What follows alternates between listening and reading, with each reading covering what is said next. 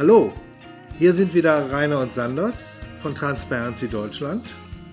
Mit einer neuen Folge unseres Podcasts Durchblick. Seid uns herzlich willkommen. Bevor wir loslegen, möchten wir euch noch kurz unsere E-Mail-Adresse durchgeben, damit ihr bei Bedarf mit uns Kontakt aufnehmen könnt. Die Adresse lautet durchblick@transparency.de. Unter den vielen gesellschaftlichen und wirtschaftlichen Problemen unserer Welt sticht insbesondere eins hervor: Korruption. Die Folgen von Korruption sind insbesondere im politischen, ökonomischen, ökologischen und sozialen Bereich zu beklagen. Korruption gibt es in allen Feldern unserer Gesellschaft. Dabei haben viele unserer Mitbürgerinnen und Mitbürger den Eindruck, hierbei handele es sich um ein Problem in Entwicklungsländern weit von uns entfernt. Aber das ist nicht der Fall.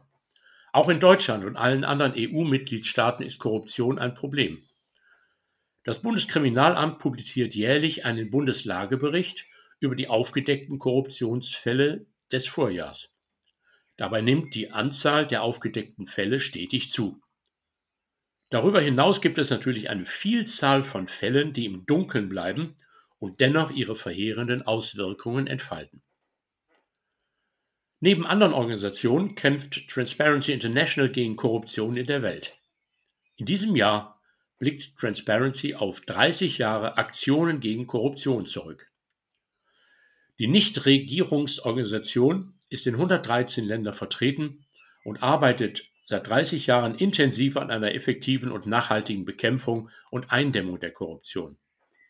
Transparency Deutschland ist als Verein gemeinnützig und politisch unabhängig. Aber ist Korruption eigentlich eine klar definierte und abgegrenzte Verfehlung?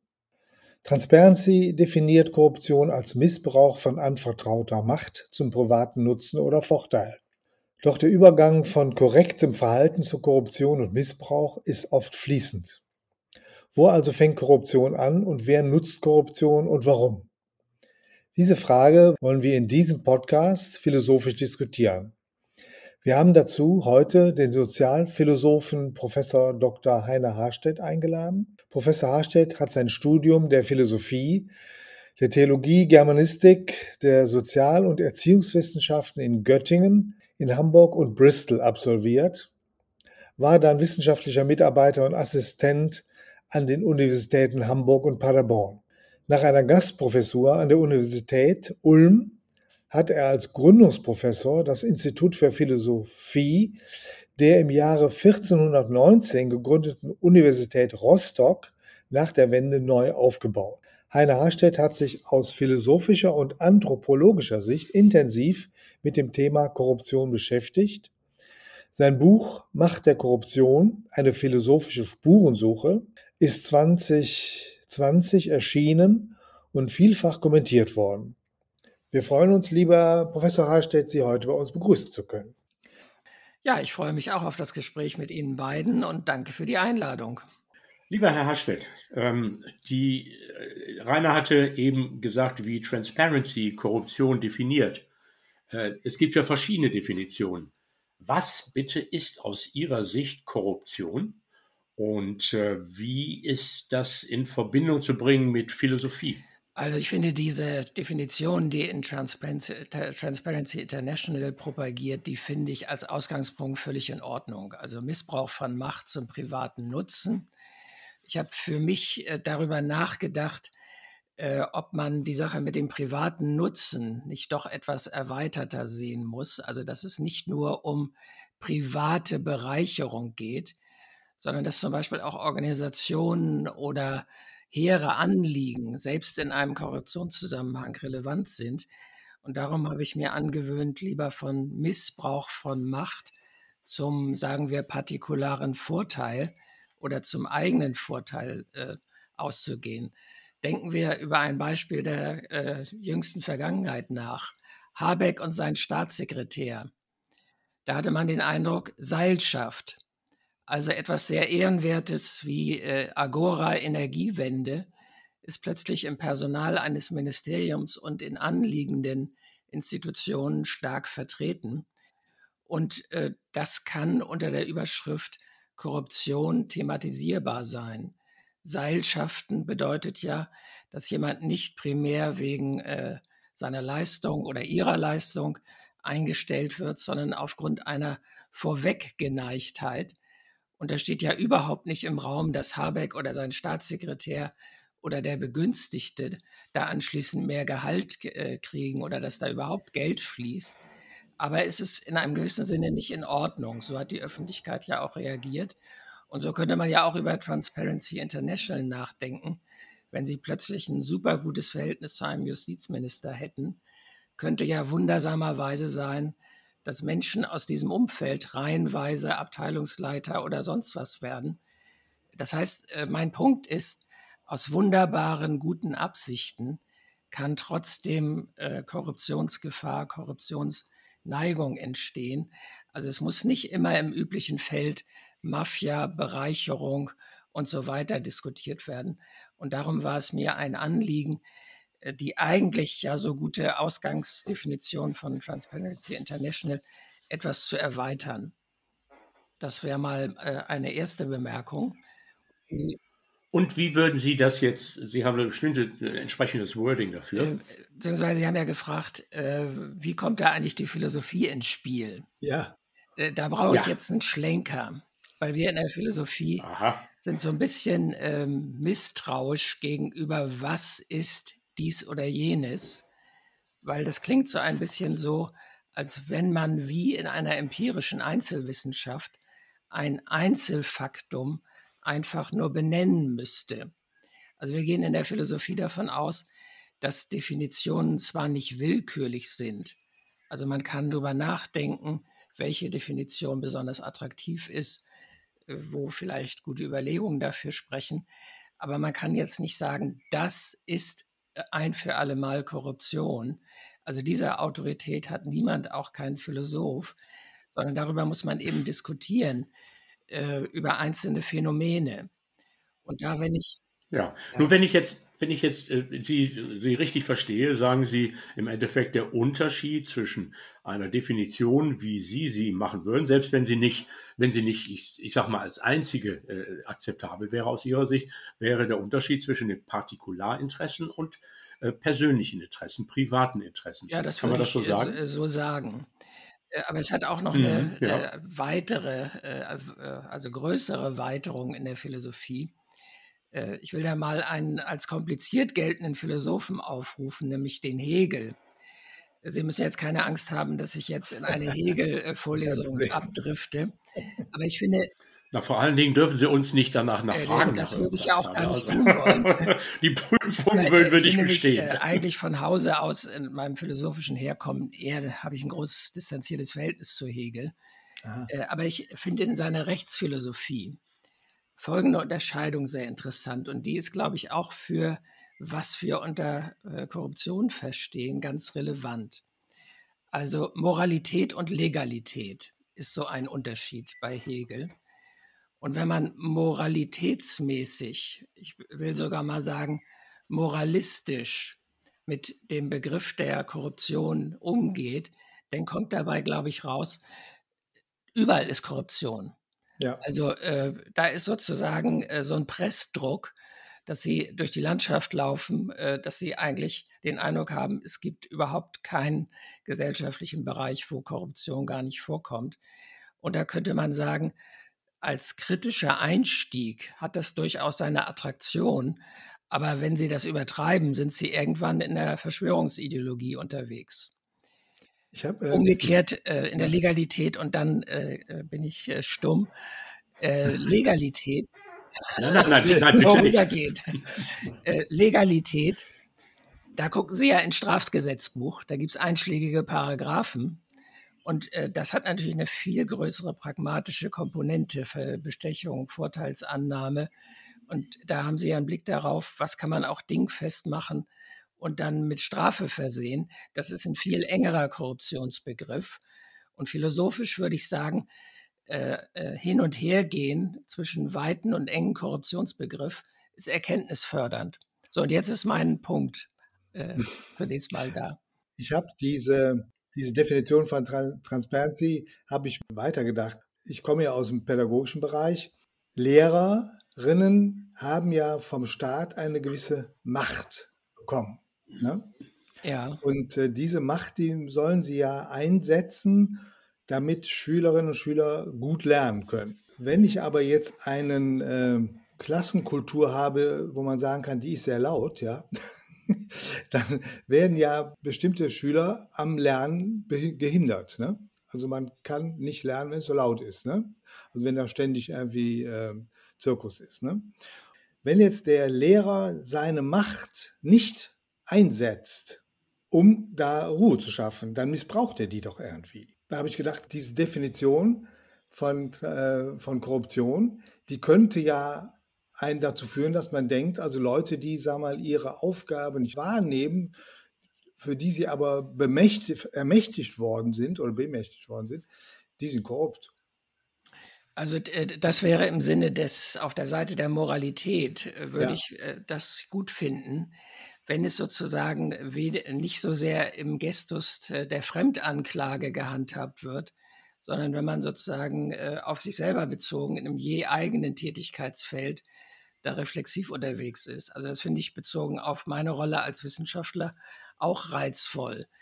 In dieser Woche äh, ging ja durch die Nachrichten ein Kollege, der in King's College London kündigt, weil er den Eindruck hat, äh, die hohen Studiengebühren in Britannien führen dazu, dass die zahlreichen chinesischen Studierenden äh, dem Politikwissenschaftler abverlangen, dass er nichts äh, Kritisches über Hongkong sagen darf. Ja. Und das wäre jetzt sozusagen, hm. das äh, würde ich sagen, äh, das ist äh, jetzt schon kein äh, ausgeweiteter Korruptionsbegriff mehr, sondern da kann man dem Kollegen, wenn denn die Darstellung so richtig ist, die er benennt, könnte ja auch vorgeschützt sein und es gibt wahre andere Gründe, da will ich mich jetzt gar nicht festlegen. Aber wenn die Beschreibung richtig ist, ist das natürlich ein Korruptionstatbestand. Also man kann jetzt sozusagen hm, nicht ja. als Gemeinschaft den Inhaltslehrstoff politisch kaufen ja. Und da kann ich mir im Zusammenhang äh, von Schule das auch vorstellen. Genau. Also, dass sozusagen das Kind hm. von Eltern, was immer ja. in den Elternverein äh, sozusagen eifrig einzahlt, dass der keine fünf kriegen darf. Aber die sind ja wirklich, das ist ja wirklich ganz deutlich dann in diesem Fall, den Sie gerade, den Sie gerade schildern. Ne? Ähm, Nein, ja. Ich würde aber gerne nochmal, ich würde gerne noch mal auf einen Punkt zurückkommen, den Sie vorher gemacht haben. Sie haben ja doch über den Staatssekretär im Wirtschaftsministerium Patrick Reichen gesprochen. Und die Frage ist jetzt, ist, äh, also ich glaube, man kann sagen, also legal oder illegal war das nicht, dass er seinem Trauzeugen eine Stimme für die Position als Chef der Deutschen Energieagentur gab, aber moralisch. Äh, kann man das so, kann man das so sagen? War er moralisch? Ja, das habe ich ja mit meiner oder hat er einfach nur Pech gehabt? Äh, von Moralität und Legalität auch im Auge gehabt. Weil äh, in der Hinsicht bin ich jetzt nicht der überzogenste Freund des Strafrechts. Ich glaube nicht, dass man eine Gesellschaft äh, nur mit strafrechtlichen äh, Sanktionierungen steuern kann. Und äh, umgekehrt äh, habe ich auch eine Skepsis darüber, dass man alles super moralisiert. Aber wichtig ist, äh, und da bin ich mit Ihnen im Boot, dass man diesen Unterschied machen kann. Also das sozusagen, und mhm. insofern mhm. würde ich auch sagen, ja, das lohnt eine moralische Verurteilung. Und das ist äh, gerade im Kontext mhm. der Grünen ja ein interessantes Thema, weil äh, viele äh, äh, Unterstützer von Grünen sind ja gerade moralisch stark engagiert. Und dann würde man sozusagen eben auch äh, den Anspruch haben, dass bei der Vergabe von Posten eben der moralische Anspruch auch hoch ist. Ich hätte mir vorstellen können, dass im CSU-Kontext, wenn ich mal so polemisch reden darf, da kein Hahn nachgekräht her, weil man da hätte man nichts anderes erwartet. Äh, aber will mich jetzt nicht parteipolitisch da zu sehr aus mhm. dem Fenster hängen. Äh, also moralische Ansprüche können höher sein oder sollten geradezu höher sein als die, die das Strafrecht sanktioniert. Das ist ein wichtiger Unterschied beim Korruptionsthema. Würden Sie dann sagen, dass man eigentlich den Begriff Korruption erst dann verwendet, wenn es Verhaltensweisen sind, äh, die illegal sind? Äh, nee, äh, im Anschluss an äh, den Vorschlag äh, eben würde ich sagen, nee, es ist nur wichtig, dass man die Ebenen unterscheidet.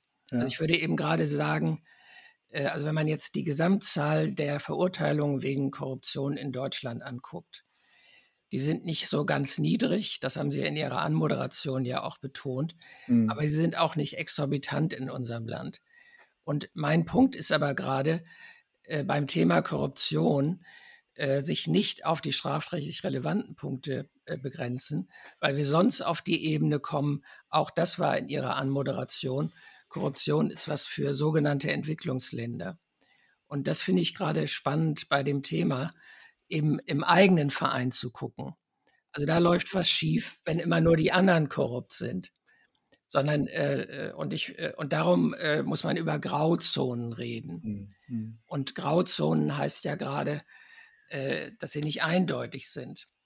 Und man kann sich eben Gedanken machen bei der Gestaltung von Bewerbungsverfahren, um nochmal den Staatssekretär und seinen Trauzeugen anzunehmen, dass es eben äh, selbstverständlich ist, dass man sich an so einem Bewerbungsverfahren nicht beteiligt.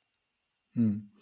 Ja, wie gesagt, bei mir war eben der, der Impuls, so zu gucken, was, wo bin ich denn selber äh, betroffen, möglicherweise in meinem Leben so, ne? Also, äh, und wenn ich das dann so übersetze, diese Definition, dann äh, komme ich eben auf Verhaltensweisen, wo ich dann merke, äh, ja, da bist du vielleicht auch nicht so ganz unverdächtig oder so. Ne? Aber, das, das, aber dann würde ja eben dieser Korruptionsbegriff sehr ausgeweitet, wenn es. Mhm. Äh, wenn ja, es darum muss man, also insofern habe äh, äh, hab ich so eine Art Doppelstrategie. Ja. Aus intellektuellen Gründen ausweiten. Aber wenn Sie jetzt äh, handfest äh, Politik mit dem Thema machen wollen, dann muss es auch wieder im Sinne des Maßgedankens ja. eben auch wieder fokussiert sein. Ich glaube aber, dass der weite Korruptionsbegriff, also wo wir selber dann auch anfangen, mhm. darüber nachzudenken, so eine Art Umfeld- und Vorfeldpflege ist. Ja. Also das äh, Korruption mhm. äh, ist ja was Graduelles, würde ich sagen. Und, äh, und äh, die, die Menschen, die einsteigen in Korruptionszusammenhänge, sind ja nicht als die großen Verbrecher eingestiegen, sondern ich glaube, dass es da eine Einstiegshürde ist, die relativ niedrig ist. Und von daher finde ich es auch im Sinne der Prävention interessant, dass man relativ früh anfängt, darüber nachzudenken. Hm.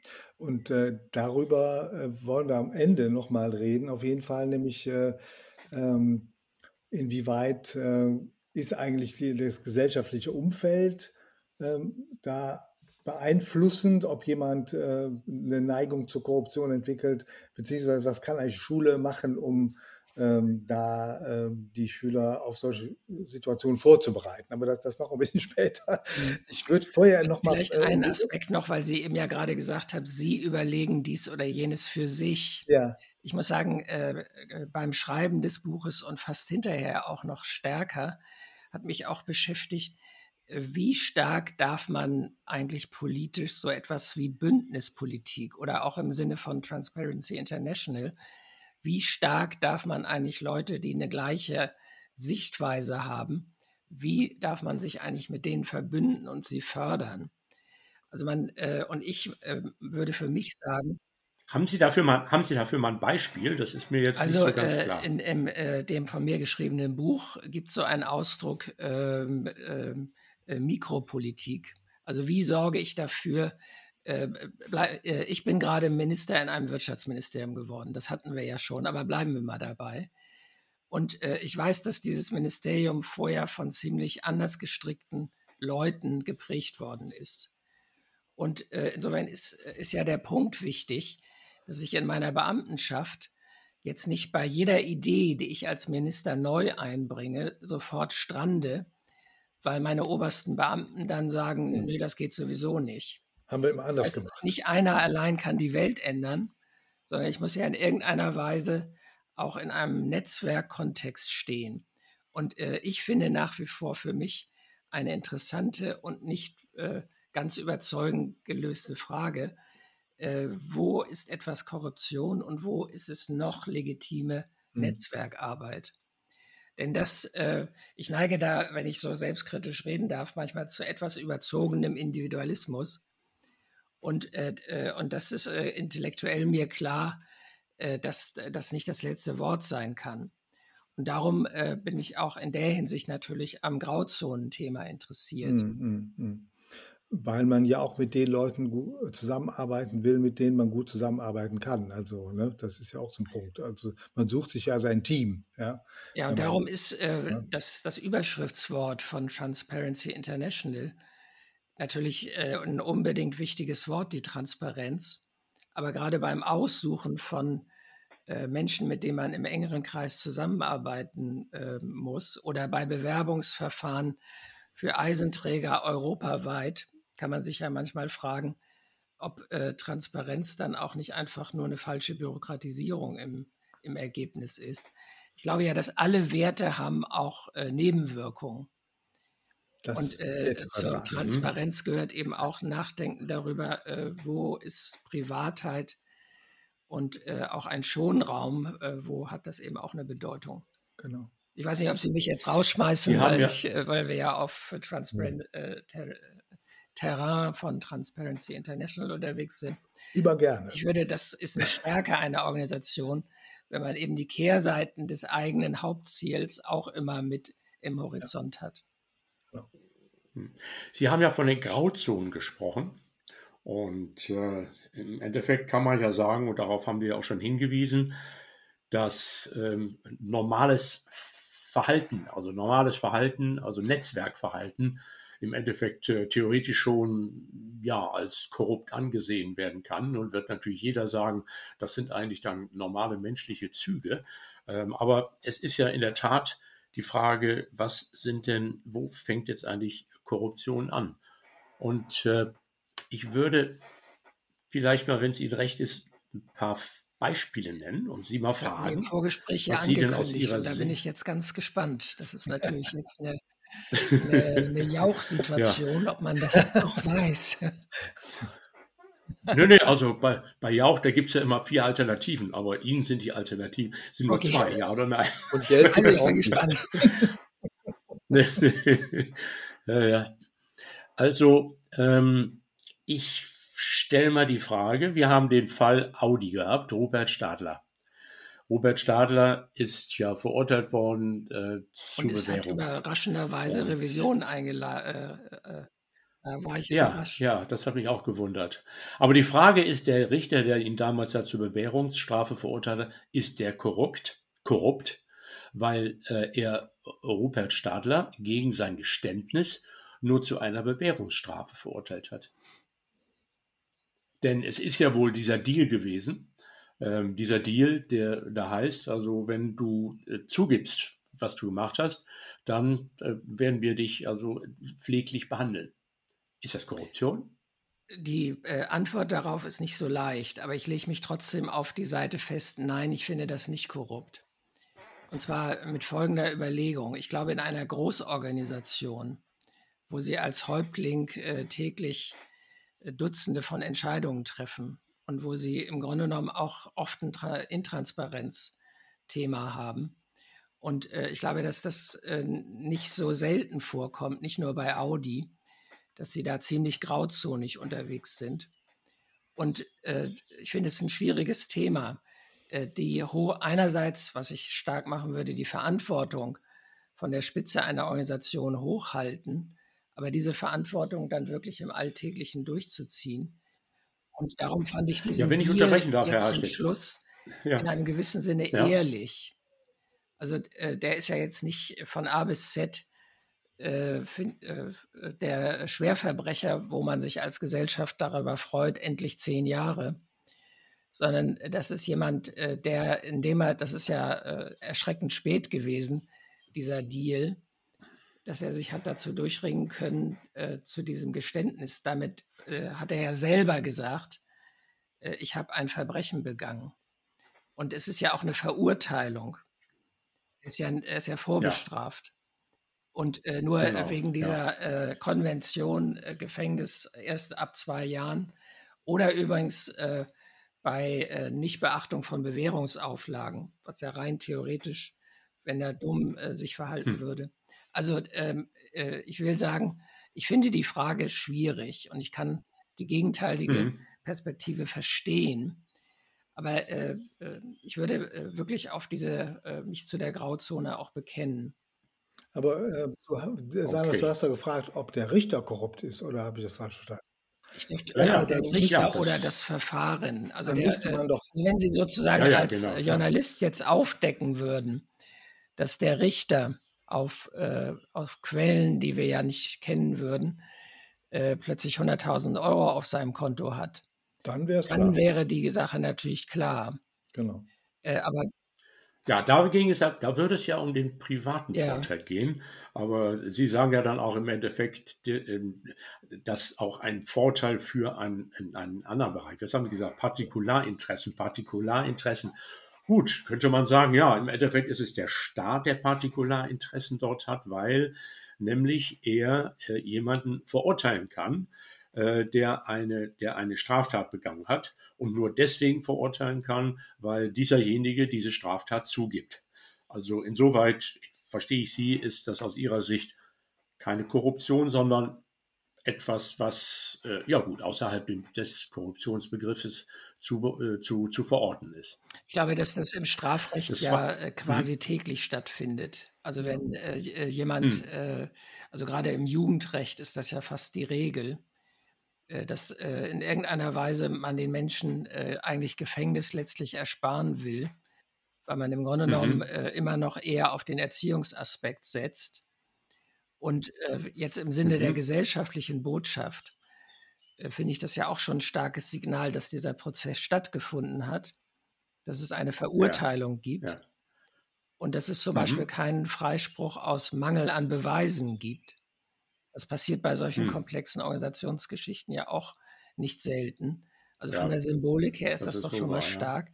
Und es wäre auch übrigens aus meiner Sicht anders gewesen, wenn dieser Chef das angewiesen hätte, das so zu machen. Hm. Weil das war ja, Ja, in dem Sinne, wenn ich den Fall richtig verstehe, dass im Prozess, der das mitgekriegt hat und es nicht unterbunden hat. Also da würde ich Mhm, eben auch in genau, der auch mein Schwere der. Schuld auch nochmal eine Differenzierung machen. Aber ich möchte nicht so verstehen, ich will mich jetzt nicht super aus dem Fenster hängen, äh, dass das so ganz richtig Nein, ist. nein. Aber ich möchte äh, sozusagen nicht den moralistischen Scharfmacher bei dem Thema spielen. Nee, nee, also das sind ja, wie Sie ja sagen, sind ja Grauzonen. Jetzt kommt mal die zweite Grauzone vielleicht. Ein Unternehmen, das Privatjets vermietet. Ist das korrupt, da es gegen Entgelt die Umwelt schädigt? Hätten Sie das gewusst, hätten Sie den Podcast nicht mitgemacht. äh, Solche Fragen. Aber äh, da müssen wir vielleicht noch ein bisschen helfen. Also äh, äh, äh, in der Hinsicht sind, äh, falls wir fliegen, sind wir ja alle äh, Ja, an ja. etwas beteiligt, was äh, so äh, nicht sein sollte. Und da verstehe ich jetzt den Unterschied noch. Aber ich bin jetzt mal bei Privatjets, ne, die also ja, weil sie sehr wenige Leute transportieren, also eine gewaltig viel höhere äh, äh, Emission haben als nun ein normales äh, Mhm. Passagierflugzeug. Also ich pro würde sagen, äh, Privatjets ist keine gute Idee. Aber äh, Hm. und ich würde ja auch sagen, als jemand, der noch nie ein Auto besessen hat, ich würde ja sagen, Autos sind auch keine gute Idee. Äh, und äh, und äh, Ja, Wie aber wir haben alle welche. Aber Aber wir haben alle nicht. welche. von, äh, weil da ich sozusagen Wow. auf, äh, aber ich habe, äh, ich fliege gelegentlich. Also nee, ich will sagen, äh, äh, ich denke, dass wir als Gesellschaft äh, und das ist überfällig, äh, den Prozess ernst nehmen müssen, dass wir klimaneutral werden. Aber da würde ich äh, Hm. jetzt eine Überdehnung des Korruptionsbegriffes sehen. Also ich würde, äh, das Mhm. war ja in der Antike mal der Fall, äh, korrupt war eigentlich verderbt, also unmoralisch. Während das, was wir Mhm. heute äh, Korruption nennen, äh, Ämterbestechung, das galt ja gar nicht als verderbt. Aber die, äh, Mhm. die Moral, äh, also ich würde nicht jede Form von Unmoral oder von äh, keine gute Idee als korrupt bezeichnen. Also da wäre mir die Trendschärfe dann doch Ja. Zu sehr Mhm. aufgegeben. Ge- ge- Geht dann wieder in Richtung Moral Jetzt- Moralisierung, ne? Ja, auf je, ja. Jetzt kommt noch ein neu anderes Beispiel.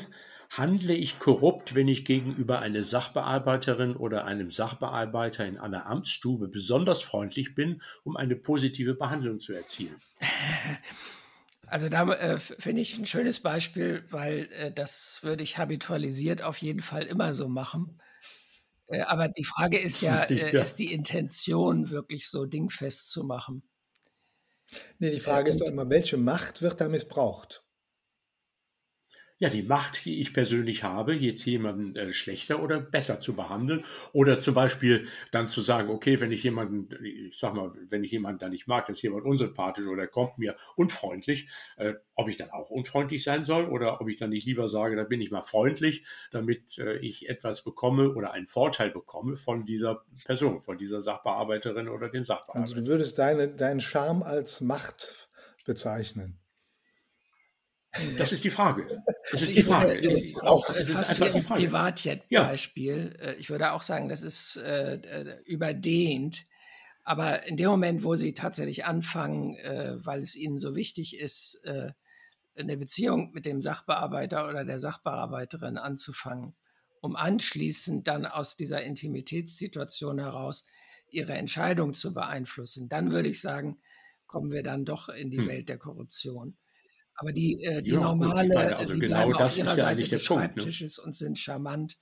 Ich würde sagen, äh, mehr Charme in der Welt. Äh, das, äh, ja, das ist gut. Na, Sie sprachen ja so von den Grauzonen. Also im Endeffekt war das, dieses Beispiel war jetzt in hellgrau. Aber ich glaube, das äh, ist schon ein interessantes Thema insgesamt. Also ich glaube, dass in der großen, weiten Welt äh, gibt es schon Funktionalisierung von Charme. Und äh, das äh, kann mhm. ja auch äh, fast eine kluge Taktik sein. Also, dass das so, ja, äh, ja. ich will nicht, würde sagen, das ist jetzt nicht von A bis Z absurd, die Frage so zu stellen.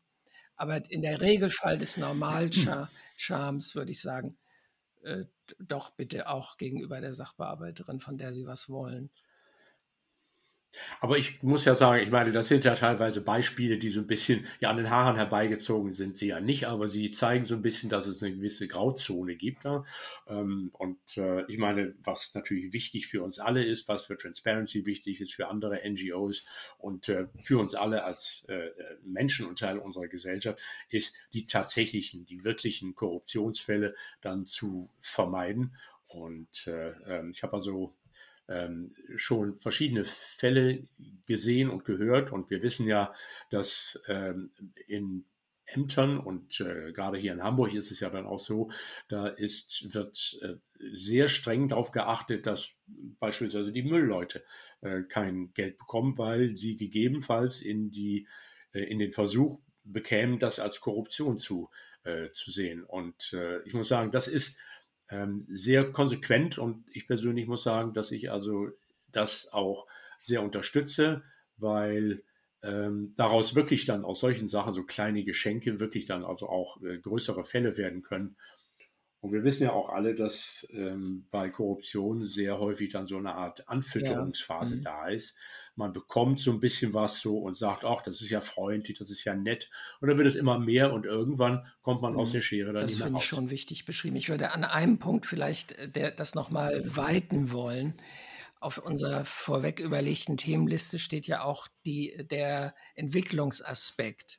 Ja, wo ich das glaube, eigentlich dass, herkommt. Ne? Ja, also insofern äh, würde ich sagen, äh, die menschliche Urhorde oder selbst die äh, europäische Antike hat in dem Sinne ja das Korruptionsthema in unserem Sinne nicht gekannt.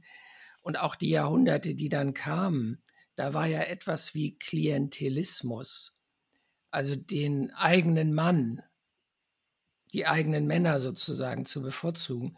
Das war ja Gestaltungsprinzip. Und insofern reden wir ja in der Form, wie wir heute kritisch über Korruption reden. Das ist ja historisch europäisch was relativ Neues, äh, neuzeitlich, modern, Aufklärung seit der Französischen Revolution. Das kann man historisch sehr viel genauer untersuchen. Und äh, dass wir sowas wie Regelorientierung, Gemeinwohlorientierung als Basis nehmen, um dann anzufangen, gewichtige Korruptionsfälle zu skandalisieren. Das glaube, würde ich ja sagen, ist eine äh, sehr wichtige Entwicklung, also dass man den kleinen, überschaubaren Kreis des eigenen nicht mehr von vornherein bei allen Themen bevorzugen darf, sondern dass eben das große Ganze, wenn dafür das Wort Gemeinwohl steht, äh, eben letztlich gesellschaftlich gestaltend sein soll. Und das finde ich im Zusammenhang der Korruptionsdiskussion, ich sage das mal so, ein Fortschritt. Also dass sozusagen äh, das Bevorzugen äh, der eigenen Umgebung äh, für private, familiäre Aspekte selbstverständlich ist, aber eben bei der Gestaltung öffentlicher Dinge eben da nichts zu suchen hat. Und das glaube ich, das bleibt grauzonig, das haben wir eben auch ansatzweise diskutiert. Aber es ist, glaube ich, eine wichtige Unterscheidung. Ich habe einen Doktoranden aus Nigeria gehabt, der inzwischen abgeschlossen hat, aber der hat mir erzählt, jeder, der in Nigeria gewählt wird, steht unter der Erwartung, dass sein eigener Clan anschließend besser dasteht. Nach dem Motto, darum wird er ja gewählt. Und äh, das, äh, das finde ich in seiner äh, äh, Selbstverständlichkeit ist das ein schönes Beispiel für Klientelismus. Das, also die äh, Qualität ja. Äh, eines politischen Häuptlings wird daran bemessen, wie sehr er für die eigenen Leute dann nützt. Und man äh, hat auch heute ja im politischen Parteienspektrum manchmal weiterhin solche Tendenzen. Sie meinen die CSU-Verkehrsminister? Äh, über den könnte man in dem Zusammenhang nachdenken. genau. Also mich würde noch mal interessieren, Sie haben es ja eben schon äh, der Schweizer würde sagen, angetönt. ja, also dieser äh, Zusammenhang, dass, dass sich das äh, historisch entwickelt hat. Ne? Ähm, ich glaube, Sie haben in Ihrem Buch auch geschrieben, dass, äh, dass die Mafia, dass man das auch so verstehen kann, dass die sagen, also wir verteilen die lieber das Geld lieber an unsere Leute, als dass wir das in den Staat geben, der den wir nicht akzeptieren. So, ne? also, was ja auch damit zusammenhängt, dass sagen wir, so eine Staatsverdrossenheit auch wieder dazu führen kann, dass die Leute grob werden, weil sie eben immer ihre eigenen Interessen hochhalten. So, ne? Ich denke, dass ähm, Verhalten ja immer durch, äh, also mitgesteuert wird durch die Rahmenbedingungen, in denen man lebt. Die Frage ist, welche Rahmenbedingungen, in denen wir leben, äh, sind eigentlich korruptionsfördernd und äh, was müsste man eigentlich machen, um diese Rahmenbedingungen ähm, so zu machen, dass äh, Korruption unattraktiv wird oder äh, moralisch verwerflich, sodass das auch jeder weiß. Äh, das wäre jetzt quasi mal gesamtgesellschaftlich gesehen. Also wir leben offensichtlich in einer Gesellschaft, wo Korruption immer wieder aufkommt, also Leute immer wieder äh, dazu neigen, korrupt zu sein. Und äh, wenn man das jetzt mal übertragt äh, auf die Frage stellt, wie kann man eigentlich eine, eine Gesellschaft ähm, dahingegen resilient machen, dass, äh, dass Menschen korrupt werden, da kommt bei mir als Lehrer natürlich immer sofort die Schule rein. Also ich würde gerne mit Ihnen nochmal darüber reden, welche Rahmenbedingungen fördern eigentlich Korruption? Wie muss man Rahmenbedingungen verändern, in denen die Menschen leben, um Korruption zu verhindern? Und was müsste man eigentlich in der Schule machen? Also äh, äh, ich habe mich auch ein bisschen mit Motivationspsychologie für Korruption beschäftigt. Äh, ja. Das ist ein weites Feld, was ich auch gar nicht abdecken kann. Aber da ist ein wiederkehrendes Motiv. Äh, Menschen, die sich für zu kurz gekommen halten. Äh, die äh, Einstiegshürde, Sie haben das ja vorhin mit Anfüttern benannt, für mhm. die ist es oft besonders niedrig. Nach dem Motto, ich habe im Leben das nicht bekommen, was mir zusteht äh, also muss ich es auf anderen Wegen besorgen. Und das ist sozusagen eine Motivation, die in allen gesellschaftlichen Schichten äh, äh, aufspürbar ist. Also das ist weder äh, ein Privileg von Armen noch ein Privileg von Reichen, so zu denken, weil sie sich ja immer in Relation zum eigenen Gefüge da sehen. Oder ein zweiter Aspekt, den ich immer interessant fand, Organisationszynismus. Also nach dem Motto, ich bin hier in der Baubehörde und äh, wir immer mit unseren dauernden Überstunden und niemand behandelt einen freundlich und keiner hat, wenn er in die Amtsstube kommt, Scham, sondern man wird eigentlich permanent hier wie der letzte Dreck behandelt. Und äh, dabei ist es wichtig, was ich mache, aber die Anerkennung fehlt. Mhm. Und äh, da ist es doch irgendwie naheliegend, dass ich da mal äh, äh, ja ein bisschen was abzweige für mich. Im Sinne, was das steht mir zu. Ja, genau. Also, dass es sozusagen nach einer höheren Moral ja. es so den Eindruck gibt, es steht mir zu. Und das ist bei dieser, äh, Sie haben ja vorhin den Mafia-Kontext äh, auch von alten Studien in Süditalien angesprochen. Also dass eben äh, die große weite Welt äh, nicht die Chance bietet, dass man da gut landet. Und insofern äh, fühlt, äh, hat der Korrupte, redet sich leicht raus, dass es eben zusteht. Und insofern im Umkehrschluss würde man ja sagen, äh, Nicht-Korruption ähm, müsste sich in einer Gesellschaft in der Breite lohnen. Ja. Und ich glaube, dass in der Hinsicht, das ist ja so auch untersucht worden, es gibt in bestimmten gesellschaftlichen Konst äh, Konstellationen, es ist eine eigene Form von Rationalität, sich korrupt zu verhalten. Also je schlimmer die Verhältnisse sind, desto naheliegender ist es. Ah, ja. Und insofern äh, ist es eine Frage, kriegt man die Spielregeln gedreht? Sie haben ja selber angesprochen den hm. Zusammenhang zur Schule. Ja, gerne. Da würde ich dieses Motiv mit äh, Anerkennung oder gar Wohlbefinden, äh, also dass die Schule äh, kein äh, Frustrationsort primär für Menschen sein sollte, die sich dort ja erstaunlich lange aufhalten. Ja. Und in der Hinsicht äh, frage ich mich, ob wir, wie wir äh, manchmal über Leistungsorientierung im Schulbereich äh, damit umgehen, ob das gerade in der Hinsicht nicht eine Sackgasse ist. Also wenn äh, Leistung ist wichtig im Beruf und in der Schule, aber dass sozusagen der persönliche Wertaspekt zu eng gekoppelt wird am Leistungsgedanken. Also mhm. die, äh, also jetzt mal fast pathetisch, äh, Grundgesetz Artikel 1, die Würde des Menschen ist unantastbar. Das gilt ja für Arbeitsplätze und Schule auch. Das heißt also, es kann nicht konditioniert an Bedingungen hängen. Und insofern würde ich mal etwas plump sagen wollen, äh, ja, Anerkennung darf jetzt nicht sozusagen durch das Nadelöhr der äh, kognitiven Leistungsorientierung sein. Insofern, äh, und ich glaube, dass Resilienz, das Wort wurde ja von Ihnen schon benutzt, äh, hat eben dann doch stärker äh, mit diesem Ich bin okay Gefühl zu tun. Und in dem Moment, wo der Leistungsdefizitär angezählte, hat, glaube ich, äh, in seinem weiteren Leben eine viel höhere äh, Korruptionsneigung als jemand, der eigentlich Felder der Anerkennung erfährt. Und ich glaube, das ist gar nicht so einfach, ja. Schule so zu inszenieren, dass eben äh, Menschen da vorkommen. Hm. Es gibt von also Heinz Bude, finde ich, ein hochinteressantes Buch, Bildungspanik.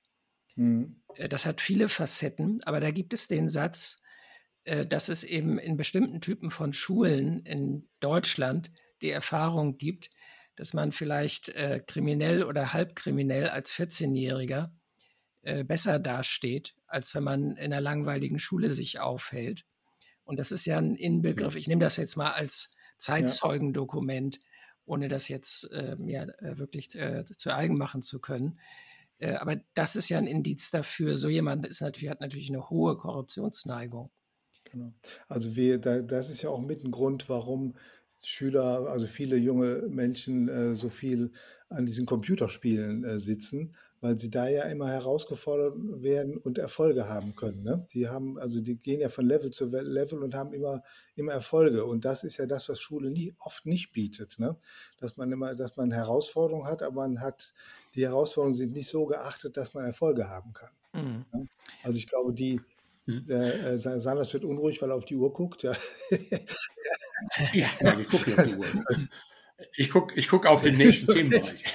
Aber zum Thema Schule würde ich noch zwei Sachen vielleicht sagen. Ich würde gerne einen Satz noch zu Ende Ja, ja okay, Entschuldigung. Jetzt also, also wir alle glaube, gleichzeitig. ich glaube, anschließend das, was Sie gesagt haben, und deswegen macht man ja heute auch diesen individualisierten Unterricht, dass man versucht, Unterricht so zu machen, dass jeder Schüler die Herausforderung kriegt, die er auch wuppen kann, äh, dass er Erfolgserlebnisse hat und damit ja quasi dann auch diese Selbstwertschätzung steigt äh, und äh, man dadurch wahrscheinlich eine gewisse Resilienz gegen Korruption entwickelt. Ne? Also also das fand ich jetzt äh, schlüssig von dem, was Sie gesagt haben. Aber die beiden anderen Sachen, die ich zum Thema Schule noch mir überlegt ja, hatte, äh, die ich gerne platzieren wollte sozusagen, ja. äh, die berühmten Vorbildgeschichten spielen natürlich auch eine Rolle. Also ich kann ja. mir so manche Schule vorstellen, äh, wo der, äh, der Schulleiter oder die Schulleiterin ganz schön mauschelig unterwegs ist und wo so in, einer, äh, in einem Kollegium auch die Stimmung herrscht, äh, das würde mich dann nicht wundern, wenn das auch Abfärbeffekte hat. Und bisher äh, wird Whistleblowing in der Schule ja eher negativ gesehen. Petzen. Also ja, genau. Also da müsste man, äh, das ist nicht ganz, ist auch unübersichtlich. Also man will natürlich keine Denunziationskultur haben. Insofern ja. äh, ist, das gilt ja für, äh, beim Whistleblowing wird das ja auch diskutiert, ob dann in der Firma der sozusagen begünstigte Whistleblower nicht der ortsbekannte Querulant ist. Äh, also das bleibt da ja auch ein schwieriges ja. Thema. Insofern, äh, äh, Petzen ist ja mal als Negativbegriff eingeführt worden, wenn äh, jemand sich mit jeder Kleinigkeit wichtig tun muss. Ja. Aber dass es das im Prinzip in der Schule geben sollte, dass Whistleblowing gelobt wird, auch im Angesicht des dann falschen Wortes Petzen, würde ich schon einen wichtigen Punkt finden. Auf jeden Fall. Ja. Also, also das mit dem, mit dem Petzen, das, äh, da fällt mir jetzt der aktuelle Fall ein äh, von der Droge äh, Ecstasy mit dem, mit, mit dem Totenkopf drauf, ja, bei der ja äh, zumindest eine Schülerin verstorben ist. Und ich fand es sehr interessant, dass ähm, in der Kommunikation nachher ähm, die Schüler und Schülerinnen gebeten worden sind, also überhaupt äh, in der ganzen Bundesrepublik natürlich, Mut zu zeigen, Mut zu zeigen und wenn derartige äh, Drogen jetzt bei Ihnen äh, vorliegen oder Sie wissen, dass solche verteilt werden, dann Mut zu haben und das dann äh, jemandem, jemandem zu sagen. Also es gehört in der Schule Mut dazu, auch äh, gefährliche Dinge äh, dann an den Pranger zu stellen oder die Eltern oder Lehrkräfte über gefährliche Dinge überhaupt zu informieren. Und äh, äh, das ist ja eigentlich gen genau dieser Fall, genau der Fall, dass also Schüler und Schülerinnen eigentlich ein Wertverständnis haben müssen, was ist jetzt hier tolerierbar und was ist nicht tolerierbar, wo petze ich und wo ist es einfach meine Pflicht, meine Verpflichtung als Bürger, selbst als, äh, als, als junger Bürger, nun mich zu öffnen und äh, anderen Leuten darüber Bescheid zu sagen, äh, die dann das abstellen genau. können. Sehr interessant. Aber jetzt haben wir noch einen Punkt, über den ich nochmal fragen wollte. Die Auswirkungen der Korruption in der Gesellschaft. Welche Auswirkungen hat denn die Korruption in der Gesellschaft? Ich meine, dass wir über finanzielle Auswirkungen äh, sprechen, äh, ist klar. Das ist also eins. Aber im Endeffekt geht es ja noch viel weiter. Welche Auswirkungen hat Korruption? Also standardmäßig kann man da, glaube ich, ein paar Punkte nennen. Äh, Korruption macht arm. Also äh, auf der äh, Liste von Transparency International äh, wird ja die Kausalität oft andersrum nahegelegt. Mhm. So, äh, aber ich würde sagen, äh, Korruption macht auch arm. Zweitens befördert sie Regelzynismus. Also der Gute ist der Dumme. Also äh, wenn in einem mhm. Umfeld dauerhaft Korruption erfolgreich ist, dann unterminiert das die Motivation zum Guten.